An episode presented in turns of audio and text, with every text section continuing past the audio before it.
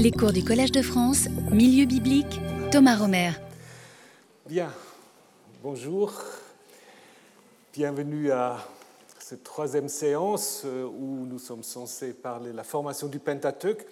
Mais comme on a pris un tout petit peu du retard, je vais terminer d'abord euh, l'histoire du canon, où on va aussi encore dire quelque chose sur le Pentateuque et quelques remarques sur le texte, avant qu'on s'intéresse plus particulièrement à l'histoire de la recherche sur la formation du Pentateuque. Vous allez voir, c'est assez euh, compliqué. J'espère vous avez fait votre sieste avant déjà. Bien. Alors, euh, où on s'était arrêté la semaine dernière, c'était en effet le contexte de l'époque perse. Je vous ai expliqué que c'est en effet le contexte le plus vraisemblable euh, pour imaginer la mise en commun des différentes traditions qui vont former le Pentateuque. Mais en disant Pentateuque, euh, je, je, dis le résultat, parce qu'il semble qu'il y avait tout un débat sur l'étendue de la Torah. Parce que vous savez que le Pentateuque euh, se termine avec la mort de Moïse et que sur le plan de, la logique narrative, euh, les narratologues diront bah, c'est un, une histoire qu'ils n'ont achevée parce que euh, dès la Genèse, on parle du pays, de la promesse du pays, et puis euh, Moïse, en fait, il peut contempler le pays, mais il n'entre pas. Alors que l'entrée dans le pays, il est relaté dans le livre suivant, dans le livre de Josué. Et ce livre de Josué, au moins dans ses grandes lignes, existait évidemment déjà à l'époque perse. Donc la question, en effet, euh, c'était de savoir, est-ce qu'il ne fallait pas intégrer dans la Torah le livre de Josué? Et donc du coup, on n'aura pas eu un penta, mais un hexateuque, un ensemble de six. Et il y a clairement des indications euh, pour affirmer qu'il y avait une sorte de coalition à Jérusalem ou ailleurs euh, qui euh, voulait en effet définir la Torah comme comprenant le livre de Josué. Je vous donne juste deux exemples. Le premier exemple, c'est les ossements de Joseph connaissez l'histoire? Joseph, à la fin du livre de la Genèse, c'est-à-dire au moment de sa mort, il dit à ses frères, Bon, je vais mourir, mais lorsque vous allez partir euh, d'Égypte, vous allez amener mes ossements. Et en effet, on apprend euh, dans le livre de l'Exode, hein, au moment de la sortie d'Égypte, en effet, que Moïse prit avec lui les ossements de Joseph. Dans le Pentateuque, ces deux textes ne font pas tellement sens. Parce que si on n'a que le Pentateuque, c'est une sorte de motif, une sorte de motif aveugle, parce qu'on ne sait pas ce qu'ils deviennent, ces ossements de Joseph. Hein. Il faut aller jusqu'à la fin du livre de Josué. En Josué 24, en effet, on raconte que les ossements de Joseph que les fils d'Israël avaient emportés d'Égypte, on les a ensevelis à Sichem dans le territoire d'Éphraïm. Donc là, c'est clair que ces trois versets, ils ne font sens que dans le contexte à Un autre exemple, c'est le thème de la manne. Lorsque la manne est donnée en Exode 16, on dit en effet que c'est à partir de ce jour-là, euh, les fils d'Israël mangèrent la manne jusqu'à leur arrivée aux confins de Canaan. Donc on fait déjà allusion évidemment à l'entrée dans le pays. Et cette période est clairement conclue au chapitre 5 du livre de Josué. La manne cessa le lendemain quand ils mangèrent des produits du pays. Il n'y avait plus de manne pour les Israélites, ils mangèrent les produits de Canaan cette année-là. Donc ces deux versets, évidemment aussi, font sens dans le contexte d'un Hexateuque. Et un autre, euh, un autre argument pour la volonté de faire un Hexateuque, c'est le dernier chapitre que nous avons déjà vu tout à la fin par rapport à l'enterrement des ossements de Joseph. C'est le grand discours de Josué à la fin du livre. Déjà, quand vous lisez le livre de Josué, si vous arrivez à la fin, vous êtes déjà un peu étonné parce qu'il y a deux discours d'adieu. Au chapitre 23, Josué déjà ah, Je vais mourir bientôt, euh, faites ceci et cela. Bon, on, s'attend à qu'il va mourir, pas non. Après, il réconvoque les Israélites au chapitre 24 et il refait un discours. Mais dans ce discours-là, euh, je n'ai pas le temps maintenant de vous le lire, vous regardez juste ce que j'ai mis en rouge. Euh, il récapitule toute l'histoire à partir d'Abraham, les patriarches, Moïse, Aaron, la mère des gens, le désert, la prise de possession du pays. En fait, c'est une sorte de résumé de l'histoire qui commence avec les patriarches et qui va jusqu'à la conquête du pays. Donc c'est une sorte de exateuque en miniature, d'une certaine manière. C'est à la fin, hein, c'est une sorte de table de matière de tout ce qui se passe de Abraham jusqu'à la conquête. Et une fois que Josué a fait ce discours, on apprend qu'il conclut une alliance, un pacte, une bérite avec le peuple en ce jour-là. Il fixa les lois et les coutumes. Ça, ça fait quand même penser aussi à Moïse. Hein. et Josué écrivit ces paroles dans le livre de la loi de Dieu, Sefer Torah Elohim. Hein? Donc d'abord on observe que apparemment on veut faire de Josué vraiment le parallèle de Moïse parce qu'il conclut une alliance, il donne les lois et les commandements, hein. il écrit dans un livre et puis euh, il devient sorte de médiateur comme Moïse. Ce qui est intéressant, c'est le, terme qui est utilisé pour le livre de la loi de Dieu, euh, Sefer Torah Elohim, on le trouve deux fois encore dans la Bible et c'est tout. Dans le texte dont nous avons parlé la dernière fois, au moment où Estras lit la loi à Jérusalem, on retrouve la même expression. Euh, on lit dans le livre de la loi de Dieu chaque jour, depuis le premier jour jusqu'au dernier. Donc, on peut en effet émettre une hypothèse, à savoir que Sefer Torah Elohim était peut-être le nom de la Torah Exateuk. C'est-à-dire, vous l'appeler le Exateuk Sefer Torah Elohim, contrairement peut-être à Sefer Torah Moshe, qui est beaucoup plus fréquent et qui, à l'origine, sans doute, désigne le Pentateuque, eh, pardon, le Deutéronome, mais qui très vite va euh, désigner le Pentateuque. Hein. Donc on avait en fait euh, sorte de compétition entre le Sefer Torah Elohim et le Sefer Torah Moshe.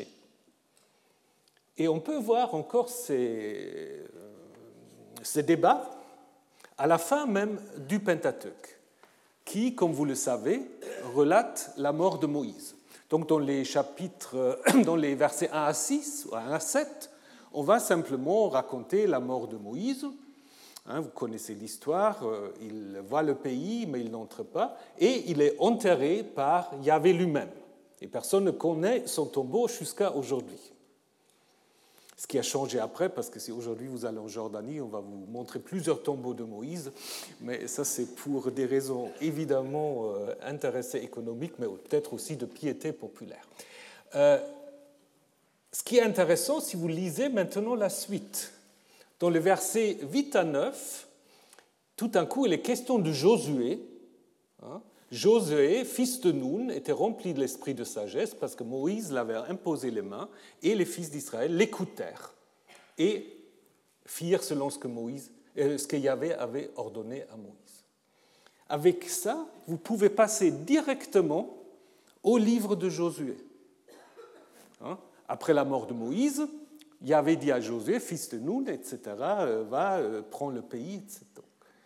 Donc ça, qu'est-ce qu'on peut dire? On peut dire que là, vous avez le texte ancien en noir, et puis en bleu, vous avez l'ajout de la rédaction du Pentateuque, qui a dit on va faire le lien avec Josué.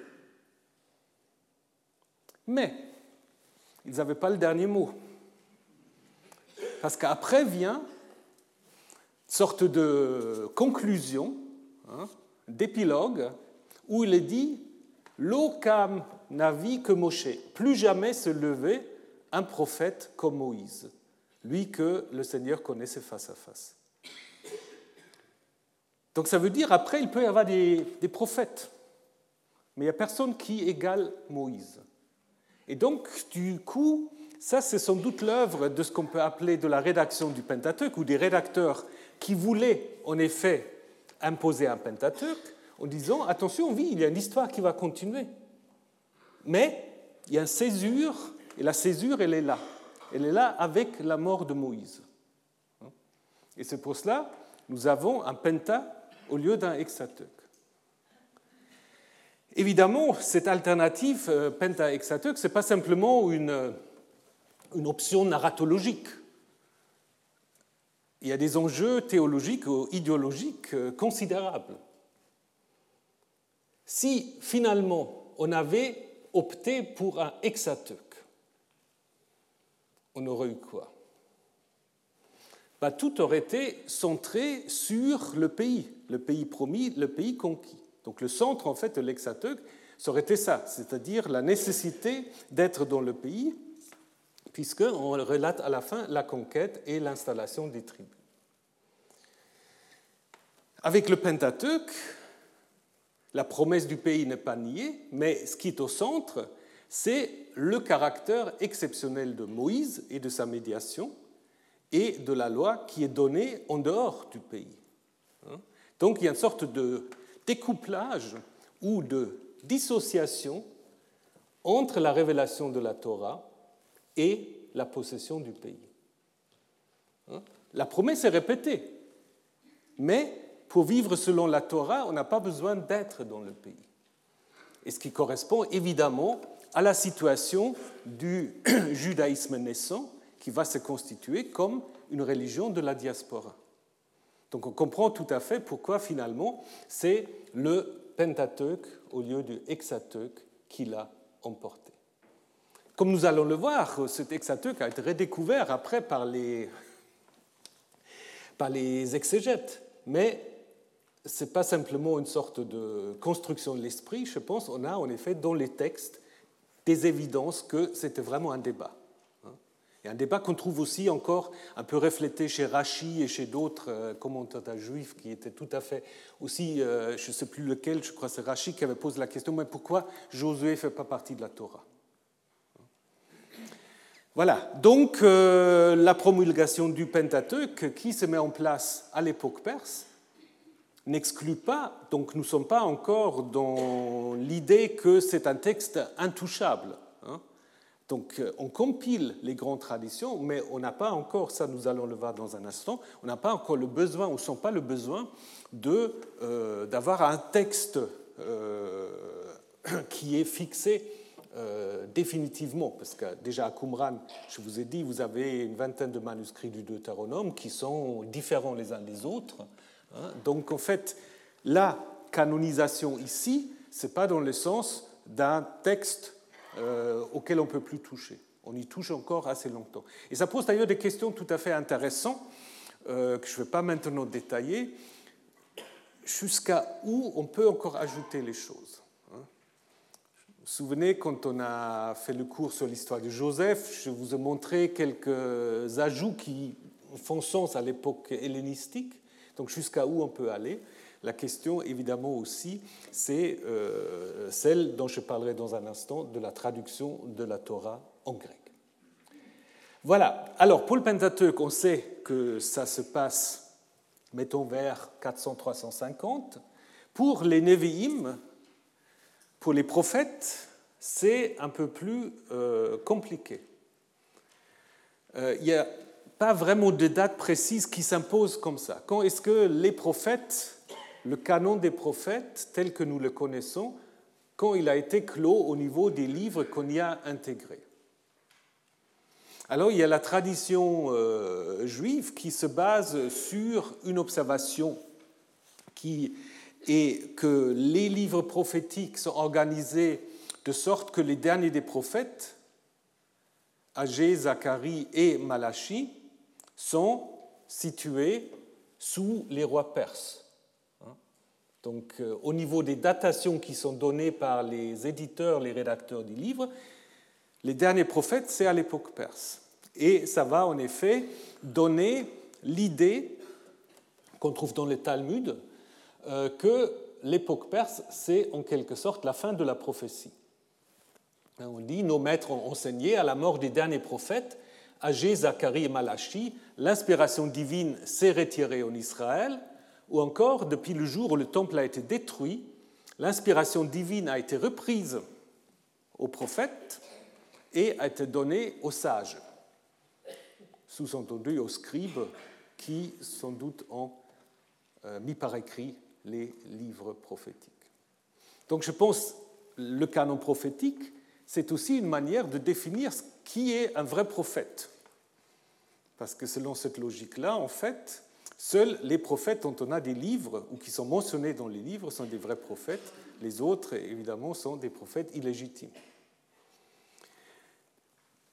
Évidemment, pour euh, la recherche historique, euh, l'époque perse est une date bien trop tôt euh, pour postuler la fin du processus de canonisation, parce qu'on voit en effet qu'il y a des ajouts qui sont certainement plus récents, et ce qui a amené certaines, comme Odile Hannes Steck, qui a enseigné à Zurich, de dire que c'était vers 200 grosso modo, avant notre ère, qu'on a canonisé les Névéim, à savoir qu'on a mis ensemble les deux parties, c'est-à-dire les livres Josué à roi et les livres donc des trois grands et des douze petits prophètes.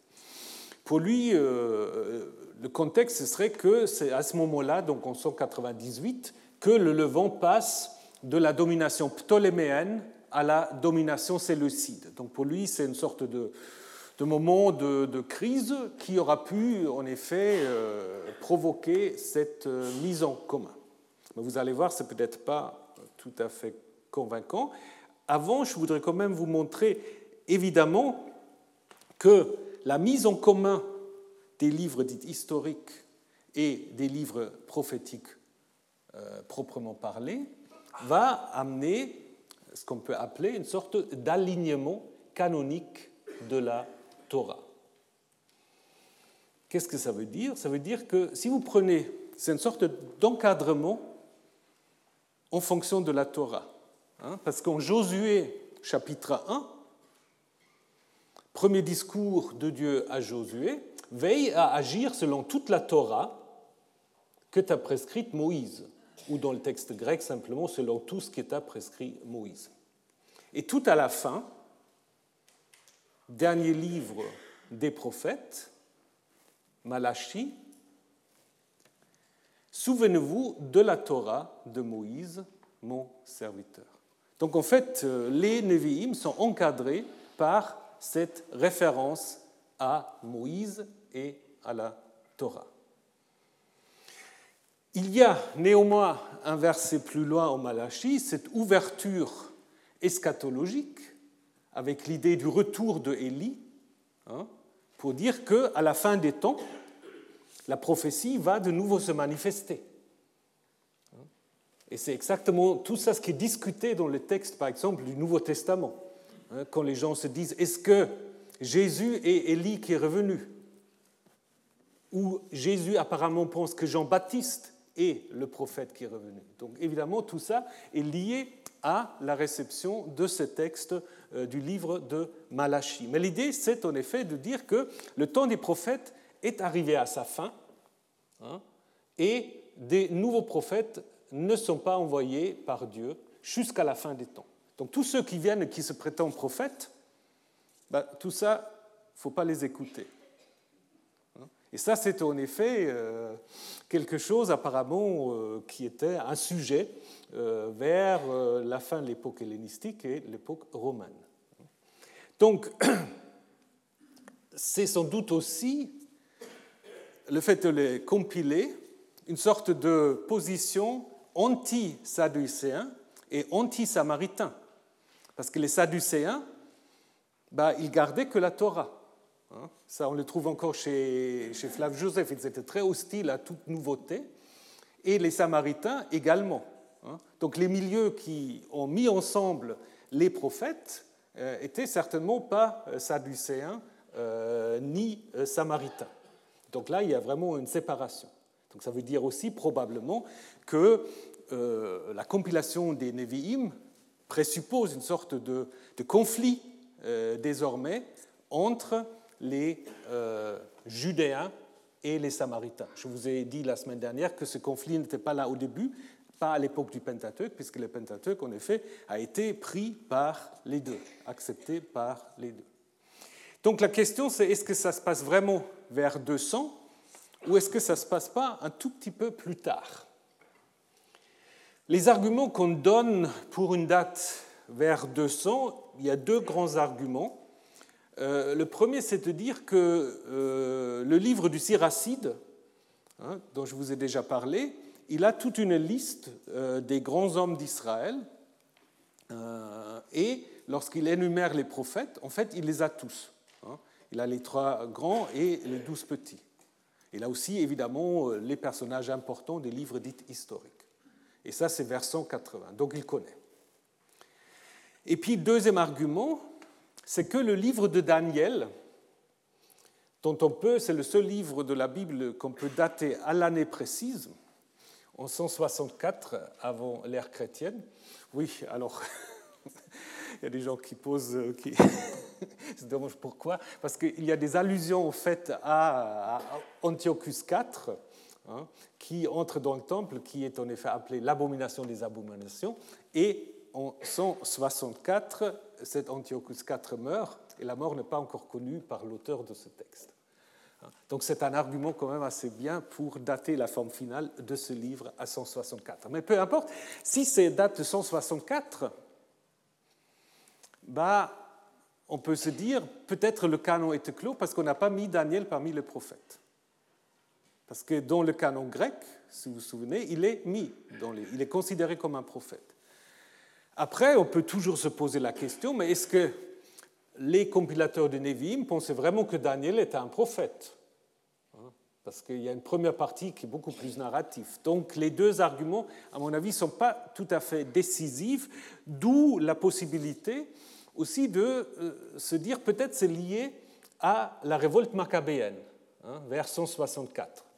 Parce que, en effet, d'une certaine manière, les maccabéens se voyaient d'une certaine manière comme les successeurs de Josué et du roi d'Israël. Eux, ils avaient tout intérêt, en effet, de canoniser ces récits. Hein. Euh, parce que, voilà, on reprend le pays, euh, on réinstalle la monarchie, donc c'est tout à fait logique d'une certaine manière. Et on peut, en effet, contrairement au Ketuvim, aux écrits, trouver dans le Nevi'im une perspective pro-asmonéenne. Hein. Pro-asmonéenne, anti alors ça je l'ai déjà dit, anti-sadducéen. Donc euh, l'option 164 euh, me paraît euh, une date tout à fait possible pour la fixation du canon hébraïque des Nevi'im. Après, on peut aussi se poser la question s'il n'y a pas un peu des évolutions parallèles. Hein, parce qu'on sait aussi que le canon grec va se mettre en place, qui est un peu différent, qui peut-être se met en place plus en Égypte que dans le pays. Donc euh, il ne faut peut-être pas le voir d'une manière trop, trop linéaire. Mais euh, la manière dont le canon euh, hébraïque construit le Nevi'im se comprend très très bien dans le contexte de l'époque donc des Maccabéens. Et très brièvement, les Ketuvim, troisième partie, on sait que ça intervient seulement, alors ça à coup sûr, après la destruction du temple de Jérusalem. Donc deuxième temple, euh, ou troisième selon qu'on compte, euh, en 70 par les Romains. Euh, certains disent peut-être même aussi après la révolte Bar Kokhba, qui est en fait la dernière grande révolte anti-romain, hein, qui est également, évidemment, se termine par un échec cuisant,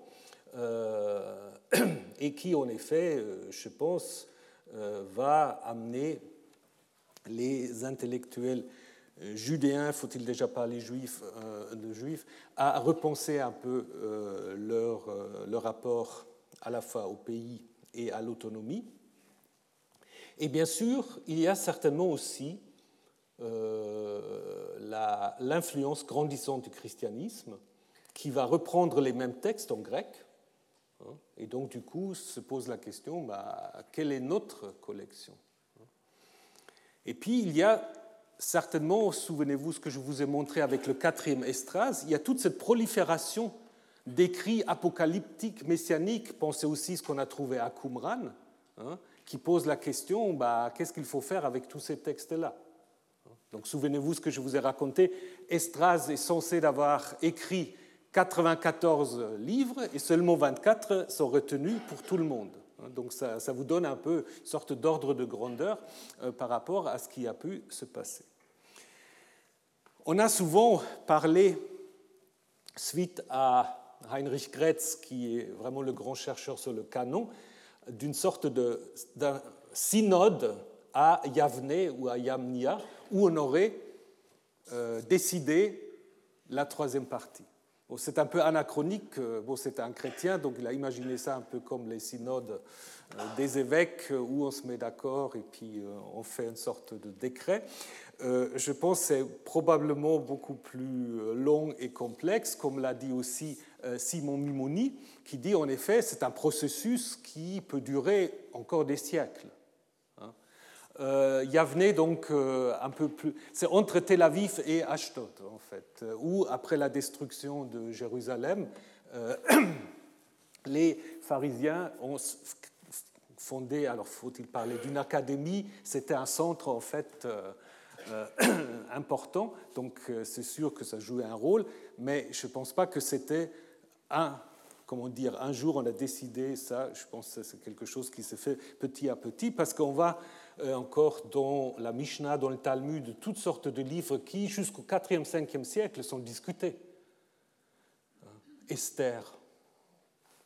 Pourquoi Esther, Dieu n'intervient pas? Le Coëlet, pas très euh, compatible avec d'autres énoncés sur le Dieu d'Israël le cantique des cantiques. Il faut aussi un peu tordre le texte pour que ça entre dans le canon. Donc il y avait plusieurs de ces textes qui posaient problème, et ça posait problème jusqu'au 3e, 4e siècle. Donc d'une certaine manière, si on pousse un tout petit peu, on peut se dire en fait que la Bible juive et la Bible chrétienne sont nées à peu près aux même époque. Évidemment, les textes sont plus anciens, mais la fixation en fait de ce qui vont devenir les Ketuvim est quelque chose qui peut très bien seulement se faire au 3e, 4e siècle. Alors, les critères de sélection pour les livres qu'on va intégrer dans les Ketuvim, évidemment, première sélection, c'est il faut qu'il soit écrit en hébreu. Il n'y a pas de il a pas de livre en grec. Bon, il y a des petites exceptions. Daniel est écrit en partie en araméen. Mais c'est pour cela peut-être on a fait une sorte de cadre en, hébreu, parce que curieusement, le premier chapitre est écrit en hébreu, alors que ça va très bien avec la première partie. Donc certaines pensent on a juste traduit la première partie, ou le premier chapitre, pour que ça puisse plus facilement entrer dans, le canon. On a sans doute aussi inventé que Coëlette soit écrit par Salomon. Parce que si vous lisez Colette, cette fiction salomonienne ne joue plus aucun rôle à l'intérieur du livre. On lui donne un titre, voilà, Salomon, donc là on ne peut plus rien dire. Euh, donc euh, il y avait toutes sortes de stratégies, mais pour certaines, ces stratégies n'ont pas tout à fait marché. Par exemple, le siracide. Alors aujourd'hui, on sait qu'il y avait une, une, version euh, en hébreu, mais est-ce que le siracide était trop lu par les chrétiens? Pourquoi on ne l'a pas intégré? Mais en même temps, dans la Geniza du Caire, donc dans le dépôt des livres euh, euh, du Caire, donc une synagogue, on a trouvé un fragment du Siracide au 5e, 6e siècle. Donc, soi-disant, le canon était clos, mais alors euh, ça veut dire aussi qu'on pouvait avoir un peu des canons déviants, d'une certaine manière. Hein. Donc, les choses n'étaient pas aussi claires. Alors, donc, les livres rédigé en hébreu, donc ce qui fait évidemment l'exclusion de Judith et Maccabée et de tous les autres, euh, sagesse de Salomon, même si c'est Salomon, mais quand c'est écrit en grec, ça suffit pas. Et puis une autre idée que j'aimerais aussi encore vite vous soumettre, euh, c'est une idée de Albert de Pury, qui dit que une des motivations euh, pour le Ketuvim pourrait être l'idée de montrer aux Grecs euh, que les Juifs aussi ont une sorte de canon littéraire où il y a de tout, où il y a de la poésie, il y a de l'histoire, il y a la philosophie, il y a la sagesse, il y a de tout. Et c'est vrai que dans les écrits, c'est en effet euh, presque tous les grands genres littéraires sont réunis. Donc, euh, est-ce une motivation supplémentaire? On ne peut pas l'exclure. Toujours est-il qu'on constate la même chose des Ketuvim que pour les Nevoïm. Ils sont de nouveau reliés à la Torah, parce que le psaume 1, qui dans la plupart des manuscrits ouvre les Ketuvim, euh, les, les Ketuvim euh, connaissait ce psaume, heureux l'homme, etc., et qui en effet se plaît à la loi de Yahvé, et surtout le murmure ou le récite euh, jour et nuit. Et ça, c'est un verbe très rare qu'on trouve comme par hasard de nouveau en Josué 1, tu le réciteras jour et nuit. Après, la question qu'on peut se poser, ça pourrait donner des idées à certains qui cherchent un petit travail à faire. Pourquoi ici on ne dit pas la loi de Moïse, on dit la loi de Yahvé? Est-ce que c'est juste une variante ou est-ce qu'on a une autre idée là derrière? Euh, Question qu'on peut se poser. Voilà, donc euh, avec cela, en effet, on arrive sur le canon tripartite, qui est clairement un canon, comme je vous l'ai dit, centré sur la Torah. Hein, donc euh, les trois parties n'ont pas le même statut. C'est toujours les Nevi'im et les Ketuvim ne se comprennent que en fonction de la Torah. Et ça, c'est évidemment aussi très très différent de la lecture chrétienne après ce qu'on va appeler l'Ancien Testament. Très différent. Et évidemment aussi le fait que les Ketuvim se terminent avec les livres des chroniques, qui ré-racontent l'histoire de la royauté telle qu'on l'a en Samuel et les rois, montre aussi que le canon, c'est certes un canon où on a sélectionné des livres, mais c'est aussi un canon qui intègre dans le canon la diversité et la nécessité d'interprétation. Parce que si vous comparez l'histoire de la royauté dans les rois, Samuel roi et dans les chroniques, c'est pas tout à fait la, la même histoire, mais c'est pas tout à fait la même histoire. Par exemple, le roi Manassé, dans les livres des rois, c'est vraiment le pire de tous les rois. Mais il a régné 60, je sais plus, 62 ans, je crois. Quand même un exploit, surtout à l'époque, de régner 62 ans. Et dans les chroniques, en fait, ce roi n'est plus méchant. C'est-à-dire, il était méchant, très méchant au début, mais ensuite Yahvé lui envoie une maladie à la suite de laquelle il se convertit, et du coup, il est récompensé pour sa conversion de ce long règne, dont les livres des rois ne parlent pas du tout. Mais on a laissé les deux, les deux versions. On n'a pas sélectionné l'un au détriment de l'autre. Et donc ça montre aussi qu'à l'intérieur du canon, pareil pour le Pentateuque, vous avez trois collections des lois, dont certaines lois euh, traitent la même chose, mais avec des perspectives pas toujours identiques. Hein.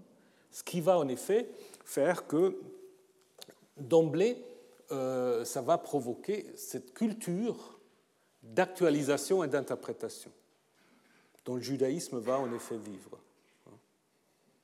Et là, en effet, il y a deux lectures qui vont s'ouvrir qui sont assez différentes. Le christianisme va plutôt essayer de mettre de l'ordre là-dedans, c'est-à-dire on va construire des théologies de l'Ancien Testament. On va construire des, qu'est-ce qu'il faut dire, des grandes interprétations dogmatiques pour montrer que tout est cohérent. Thomas d'Aquin, après, bon, euh, plus récemment euh, Karl Barth, c'est toute la même ligne d'une certaine manière, peu importe si c'est catholique ou protestant. C'est l'idée, il faut mettre de l'ordre. Et le judaïsme, c'est très différent. Le judaïsme, c'est le débat même qui fait en fait le sens de la Torah. Donc euh, là, je pense qu'il y a deux herméneutiques, oui, deux options assez, assez différentes. Voilà. Alors, très brièvement, encore quelques mots sur la diversité des textes. Parce que, comme je vous ai dit, quand on parle de canon, euh, ce n'est pas encore un texte intouchable. C'est d'abord simplement, on regroupe un certain nombre de livres. Et ce qui est clair aussi, c'est que ces livres sont toujours l'aboutissement d'un long processus, parce que dans l'Antiquité, aucun texte qui nous vient de l'Antiquité nous est parvenu tel quel. toujours des copistes qui ont réécrit, et nous avons des preuves même matérielles pour ce travail, notamment pour l'épopée de Gilgamesh, parce que pour l'épopée de Gilgamesh, nous avons les... Heureusement, ça vient de la Mésopotamie, parce que donc du coup, les tablettes cuites au four, ça se conserve. Jusqu'à aujourd'hui, c'est le meilleur support de stockage. Ah oui. Donnez-moi un mémoristique qui euh, va durer 5000 ans, vous ne trouverez pas.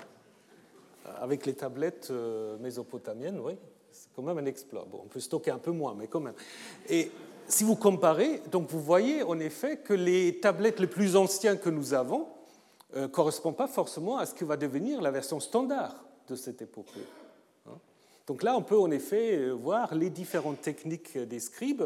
Idem pour Homère, on voit aussi toute une tradition de réinterprétation, de commentaires, de, réécriture euh, des manuscrits. Et donc, tout cela, évidemment, euh, veut dire qu'aucun texte biblique correspond à sa première version. Quelle était la première version supposée À cela, pour le texte hébreu, s'ajoute le fait que le premier texte, s'ils avaient existé avant l'époque perse, ils étaient écrits dans une autre écriture.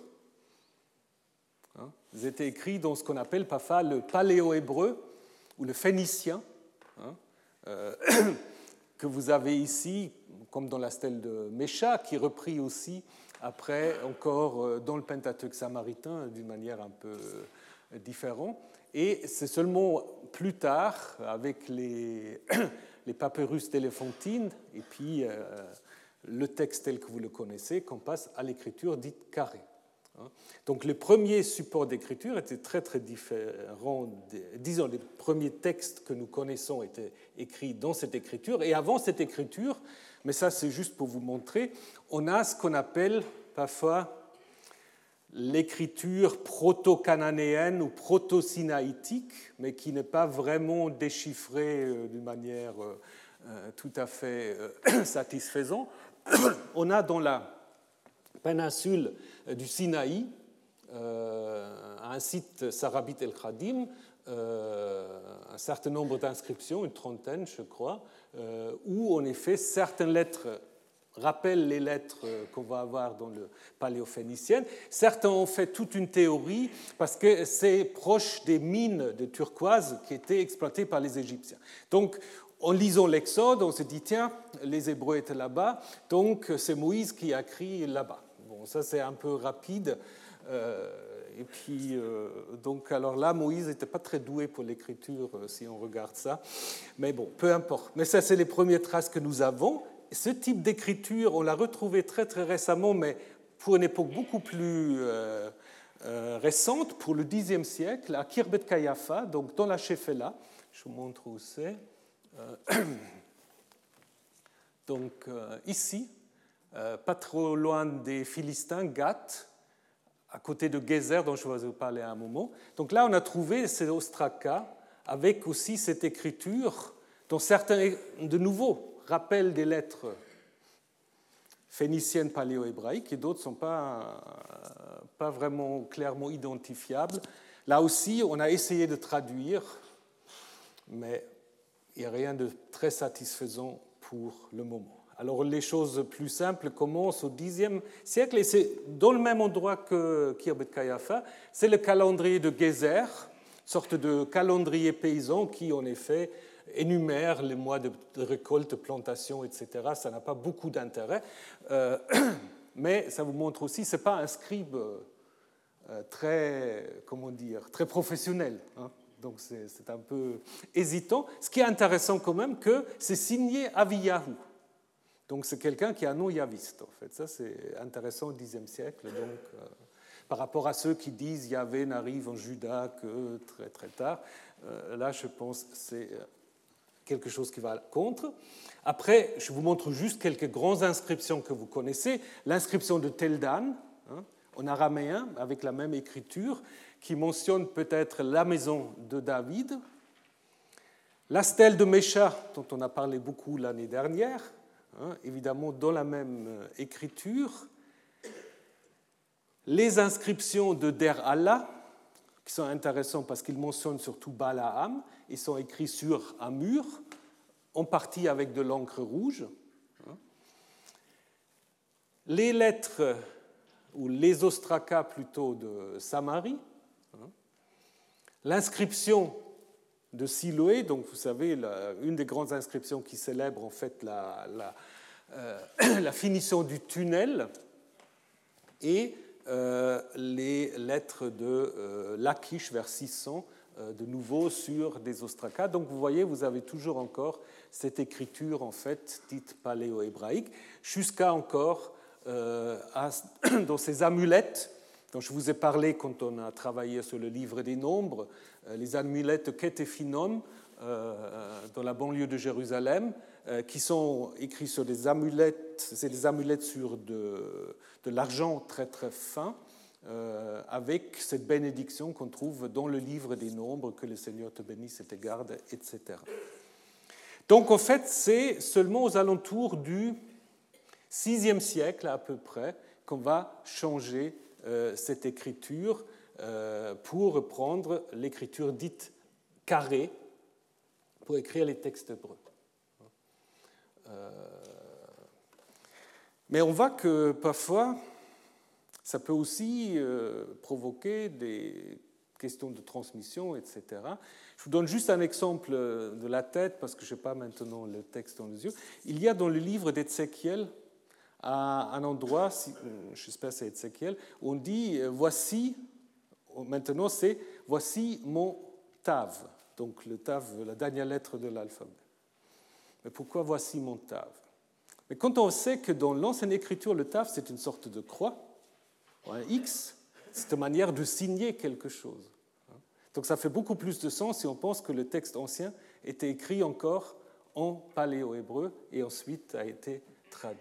Donc le Talmud ensuite va nous dire Israël a finalement adopté dans le Talmud ça s'appelle les caractères assyriens, et la langue sainte, laissons les caractères hébraïques et la langue araméenne aux gens quelconques, c'est-à-dire aux Samaritains. Parce que je vous ai dit que le Pentateuque samaritain est écrit en effet en paléo-hébreu. Alors pour les supports d'écriture, vous avez toutes sortes de supports. La pierre, pensez à la stèle de Mécha, dans la Bible on parle des, euh, tables de pierre. Hein. Euh, qui peuvent aussi être recouverts de chaux, donc comme à Derala sur le mur. Euh, du bois recouvert du cire peut aussi être utilisé. De l'argent, on l'a vu avec Ketephinon, du cuivre même à Qumran, dans un rouleau euh, de cuivre. Euh, l'argile, mais pas comme, malheureusement pas comme en Assyrie pour les inscriptions cunéiformes, pas cuit dans le four après. Ça, on l'a fait à Ougarit, mais pas mais pas en Israël ou Juda, plutôt en réutilisant en fait des tessons, donc de vases cassés, donc une sorte de récupération euh, qui sont un bon support d'écriture sur lequel on écrit surtout avec de l'encre. Et puis évidemment le papyrus, euh, qui se conserve malheureusement pas très bien, et donc les papyrus qu'on a trouvés, ils viennent tous du désert, hein, donc mais on sait que Byblos, euh, dans l'histoire de Wenamen, Byblos est le grand centre, en effet, ou même euh, c'est peut-être là où on exporte en effet tous les papyrus euh, de l'Égypte. Byblos est sans doute relié au mot de Bible, hein, Biblia, donc support d'écriture. Le cuir, évidemment, le cuir attesté à l'Efontine, à Qumran, avec le rouleau d'Ésaïe. Et puis une certaine manière de l'utiliser va euh, provoquer donc euh, ce qu'on va appeler le, parchemin, hein, le parchemin qui en effet, selon la légende, aurait été introduit par le roi de Pergame, qui, en effet, au IIe siècle, avant l'ère chrétienne, suite à une interdiction euh, d'exportation de papyrus décrétés par les Égyptiens. je ne sais pas si c'est vrai, je crois que c'est Pline l'Ancien qui, qui, raconte ça. Hein. Et ces ensembles sont appelés Sefer, qu'on traduit toujours par livre, mais qui d'abord est le rouleau, parce que tous ces euh, supports de papyrus et de cuir sont des rouleaux, qui ensuite peuvent aussi, évidemment, devenir des codex vers la fin de l'époque hellénistique.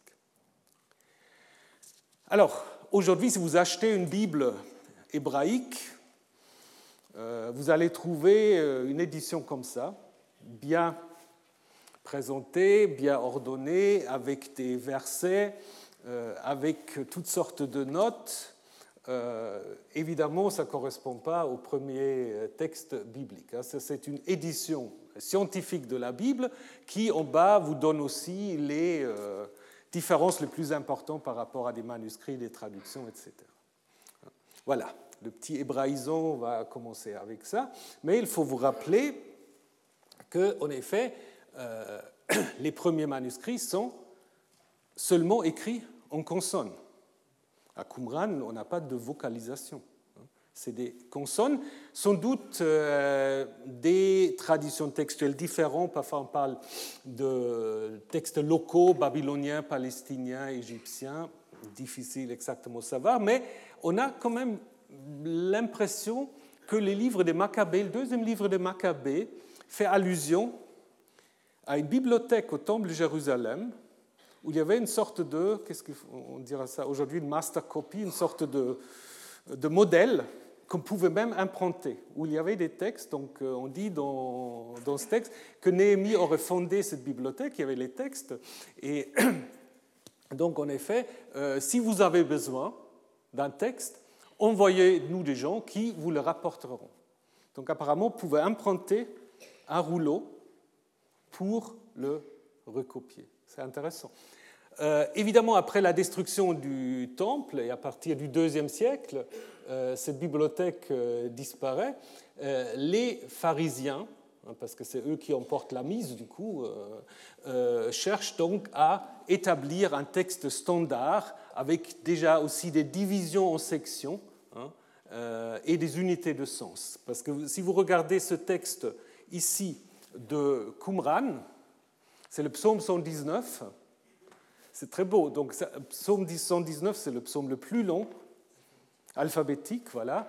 Euh, et donc là, vous voyez, vous avez le bête, là, vous avez le gimel, et c'est toujours huit lignes. Hein. Mais vous voyez déjà comment, sans numéroter le texte, on l'a organisé dans unité de sens. Donc, on a laissé des espaces. Hein. et donc, on a d'une certaine manière déjà suggéré des versets en commençant chaque fois avec euh, euh, de nouveau la même, euh, la même lettre, donc Bet, Gal. Gimel, Dalet. Puis vous voyez là aussi quelque chose, je ne sais pas si vous voyez. Qu'est-ce que c'est? Ça, c'est écrit en ancien hébreu, au paléo-hébreu, c'est le tétragramme. Dans certains textes, pour faire plus solennel, euh, le tétragramme y avait est écrit en paléo, en paléo hébreu. Mais ce que je voulais surtout vous montrer, c'est cette manière, en effet, d'organiser euh, le texte. Euh, ensuite, on va avoir ce qu'on appelle les massorettes, donc ceux qui vont en effet standardiser le texte. D'abord le texte massorétique, hein, consonantique, avec l'idée que euh, la bonne transmission de la massorette du texte est, une, est autour de la loi, comme le dit Rabbi Akiba. Donc ce sont les sophérim qui vont inventer en fait un certain nombre de signes euh, pour identifier aussi les problèmes du texte. Hein?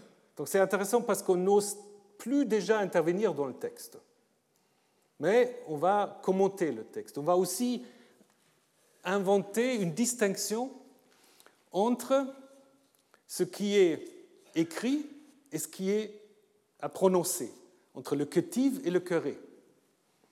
Alors le ketiv queré le plus connu, c'est évidemment Yahvé ou le tétragramme que les massorettes veulent avoir prononcé Adonai.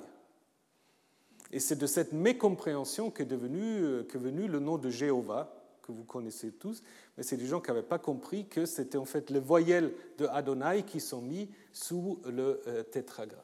Il y a aussi d'autres, on peut avoir le nun inversé, donc la lettre N inversée, qui encadre un verset, une partie de verset qui est considérée comme compliquée. Il y a toutes sortes donc d'autres euh, stratégies. Et c'est seulement à partir du 7e, 8e siècle que commence le travail de ponctuation. Donc on a les sophérim et puis on a les naktanim, c'est-à-dire ceux qui font les points, les ponctateurs. Et une question qu'on peut se poser, est-ce que c'est pas, parce que c'est un peu contemporain avec ce qu'on observe pour le Coran. Est-ce qu'il y a des... Euh, je n'ai pas trouvé vraiment des, informations sur la question, mais ça se passe un peu au même moment. Donc est-ce que c'est lié un peu à un contexte similaire?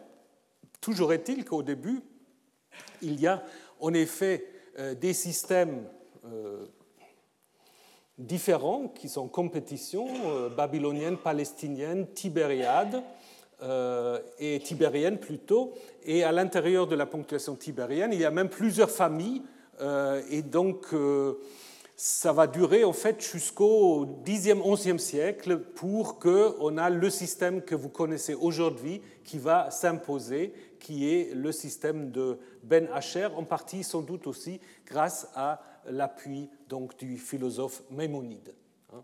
Et euh, donc les massorettes vont pas seulement fixer le texte, ils vont aussi introduire des systèmes d'accentuation très complexes, très compliqués, des notes en marge et puis des notes à la fin. Donc ils vont faire toutes sortes de statistiques, compter les mots, compter les mêmes expressions. C'est aussi évidemment pour euh, euh, assurer la bonne transmission du texte en disant voici ici c'est la dixième fois qu'on a tel mot, qu'on a telle expression. Et donc les scribes peuvent compter pour voir s'ils ne se sont pas trompés. Donc avant ces textes euh, massorétiques, on a des textes qui sont en effet sur le chemin de la, euh, du texte standard, surtout à Qumran, une grande partie sont des textes qu'on peut appeler proto-massorétiques parce qu'ils sont très proches du texte euh, qu'on va trouver après dans le texte standard. Euh, idem d'autres rouleaux qu'on a trouvés tous dans le désert qui sont proches en fait du texte massorétique. Mais à Qumran aussi, et c'est intéressant de nouveau par rapport à la discussion que nous avons eue sur la, compilation du Pentateuque, euh, c'est les textes qu'on peut appeler les textes non massorétiques, hein, qui sont une autre tradition. Les textes non massorétiques, certains parlent des textes proto-samaritains, c'est souvent des textes plus euh, simples, harmonisés d'une certaine manière, mais qu'on va retrouver en effet dans les manuscrits du Pentateuque samaritain. Hein.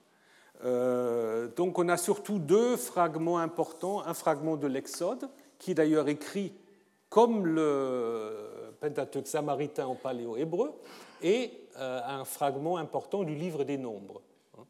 Donc ça, vous allez le retrouver dans le Pentateuque samaritain, qui a le même problème que le texte massorétique, et le premier manuscrit complet date en effet du, euh, du Moyen Âge. Et puis on a, et je dois vous parler quand même un tout petit peu des traductions, surtout des traductions en grec. Parce que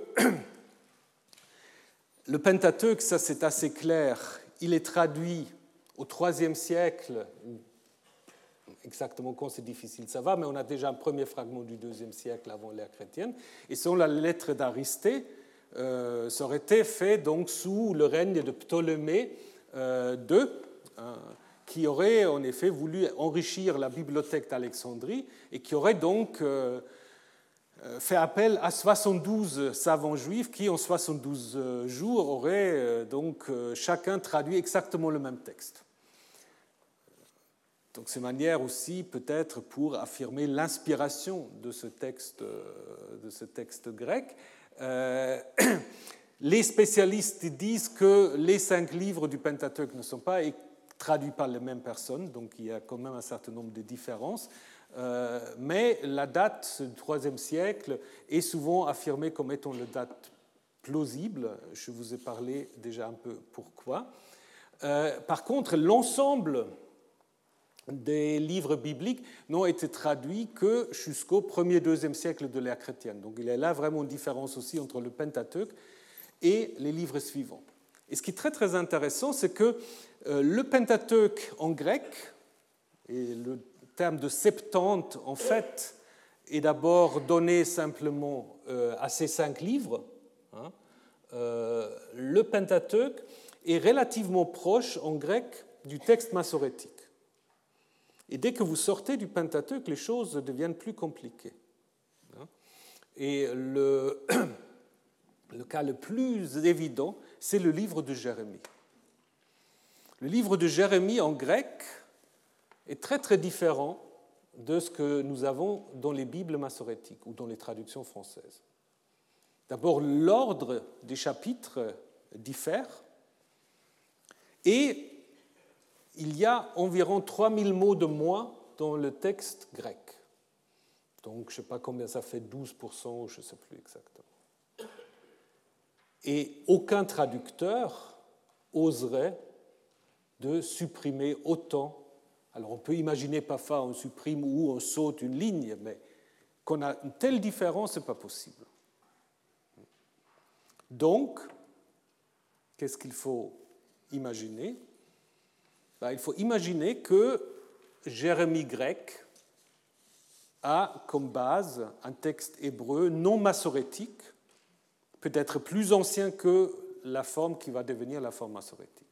Et nous avons deux fragments de Jérémie à Qumran qui sont très proches si on les traduit en grec, ou si on retraduit le grec de Jérémie en hébreu, c'est un peu pareil, on arrive un peu même, euh, à la même forme. Donc ça veut dire que le grec, euh, ce n'est pas simplement une question de traduction, hein, c'est aussi parfois accès à une autre forme hébraïque. Et c'est vrai aussi euh, pour les livres de Samuel Roi.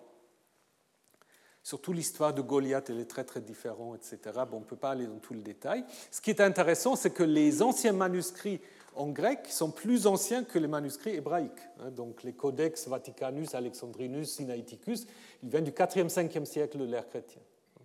Sans doute à cause du christianisme, évidemment, euh, qui avait plus de moyens, euh, sans doute dans la transmission. Et puis il y a eu d'autres tentatives, euh, puisque, comme on l'a déjà vu, bien que c'était à l'origine des traductions grecques, le judaïsme a abandonné ce qu'on appelle la Septante aujourd'hui.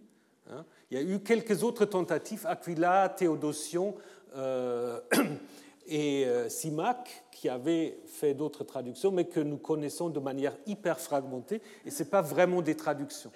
C'est presque, pour un mot hébreu, je mets un mot grec. Donc, euh, si vous ne connaissez pas le grec, l'hébreu, pardon, vous ne comprenez rien. On a accès à cela via la, la synopse d'Origène, père d'Église, mais qui malheureusement aussi n'est attestée de manière très très fragmentaire. Et puis il y a toutes sortes d'autres traductions qui ne sont pas euh, si importantes pour nous. Les traductions latines quand même, euh, surtout celle de Jérôme au IVe siècle, qui veut en effet mettre de l'ordre dans les traductions latines qu'on appelle la vieille latine. Ce n'est pas une seule traduction, c'est toutes sortes de traductions qui circulaient, mais qui étaient faites sur la base de la euh, Septante, alors que Jérôme va reprendre ce qu'il appelle la veritas hébraïque. Hein, une idée que les réformateurs, d'une certaine manière, vont reprendre, et donc, d'une certaine manière, ce que l'Église catholique va ensuite euh, appeler la Vulgate, est quand même basé sur le texte massorétique et pas sur le texte de la Septante bien qu'après, ce sera en latin. Et puis, il y a bien d'autres langues, bah, ça c'est moins important, euh, l'éthiopien, le copte, mais pour beaucoup de ces langues, en fait, la Bible est le premier support euh, littéraire, en fait, euh, que nous avons pour étudier ces langues, pour l'arménien, par exemple, et pour d'autres. Donc, en effet, ce qu'on doit faire, en tout premier, si on s'intéresse à l'histoire du texte biblique, il faut déjà voir sur quel texte on travaille. Et c'est ce qu'on appelle la critique textuelle. Donc quel est le but de la critique textuelle? C'est dans l'idéal de reconstruire la forme, la, plus, la forme écrite la plus ancienne du texte. Alors, euh, certains disent c'est une chimère, on n'arrive jamais, il faut simplement s'émerveiller devant la multitude de traductions. Euh, des traditions, des manuscrits Je ne pense pas. Parce que quelqu'un a bien dû commencer un jour à écrire. Donc on n'écrit pas à dix, endroits en même temps. Donc je pense qu'il faut quand même faire ce travail de voir, évidemment c'est hypothétique, mais on a quand même un certain nombre des, règles. Donc il faut d'abord regarder ce qu'on appelle la critique externe, à savoir euh, les variantes euh, attester pas tel ou tel manuscrit, donc il faut en effet aussi avoir déjà une idée sur la valeur d'un manuscrit. Si vous avez une variante qui est seulement attestée euh, dans une seule, un seul manuscrit éthiopien du 7e, 8e siècle, ça n'a pas beaucoup de chance d'être original, même si c'est très différent du reste. Hein. Donc il faut en effet regarder la valeur du manuscrit. Et puis après, il y a ce qu'on appelle la critique interne avec deux règles de base. Euh, la première, c'est la lectio difficilior probabilior, c'est-à-dire la leçon difficile et la leçon la plus plausible. C'est-à-dire, on ne comprend pas si un texte est simple, pourquoi quelqu'un va s'amuser à le rendre compliqué. Par contre, on, on comprend pourquoi un texte compliqué va plutôt amener les scribes à le rendre plus plausible. Avec évidemment comme limite du fonctionnement de cette euh, règle euh, la corruption. C'est-à-dire, on peut en effet avoir des textes compliqués euh, qui sont simplement le résultat d'une corruption, quelqu'un qui a mal copié, etc. Donc du coup, si c'est un texte corrompu, bah, évidemment, il faut, il faut essayer de, la restituer. Hein. Et puis après, pareil, ce qu'on appelle la lectio brevio potio, c'est-à-dire la leçon plus brève, a aussi des chances d'être plus ancien que la leçon plus élaborée, parce que de nouveau, on a plutôt tendance à gloser autour euh, d'une leçon que de la raccourcir de manière volontaire, de nouveau avec comme limite l'omission accidentelle. Vous pouvez sauter, je le fais souvent avec mes étudiants, je leur fais copier une page de n'importe quelle, euh, et je leur donne juste cinq minutes il n'y a presque personne qui ne fait aucune faute. Vous pouvez le faire hein, si euh, vous voulez tester. Donc euh, il y a évidemment toujours aussi ce problème-là dont il faut euh, prendre conscience. Mais ça, c'est la première chose à faire. Donc je reconstitue le texte et à partir de cela, je vais essayer d'aller au-delà, c'est-à-dire de regarder voilà, le texte et puis Maintenant, ce texte-là, qu'est-ce que je peux encore faire pour essayer de retracer euh, sa composition? Et c'est ce qu'on aurait déjà dû faire aujourd'hui, mais on va le faire la semaine prochaine, un petit retard. Mais voilà, la semaine prochaine, la formation du Pentateuque. Donc on, va décaler un peu, mais je vais me rattraper, vous inquiétez pas. Euh, et puis, alors, si je peux encore juste vous garder une demi-minute, euh, la semaine prochaine, donc vous pouvez, si vous avez le temps et l'envie, réserver presque l'ensemble de votre après-midi, parce qu'à 16 heures, il y aura une conférence du professeur Stephen McKenzie de Memphis, Tennessee. C'est un Américain, mais il parle français. Oui, voilà, il parle français et puis il va nous faire une conférence sur le thème comment lire Genèse 1 aujourd'hui ou dans l'époque moderne. Donc, euh, premier chapitre de la Genèse. Donc, comment le lire aujourd'hui? Donc, c'est à la fois sur la question de la traduction. Est-ce qu'il faut traduire au commencement? Faut-il traduire autrement? Mais je ne vais pas maintenant lui faire la conférence. Et puis, il a d'autres idées encore sur ce texte. Donc, demain, pas demain, la semaine prochaine, pardon. La semaine prochaine, donc, euh, à 14h, le Pentateuque et puis à 16h, la conférence de M. Mackenzie. Voilà, je vous souhaite une bonne semaine. Retrouvez tous les contenus du Collège de France sur www.colège-2-france.fr.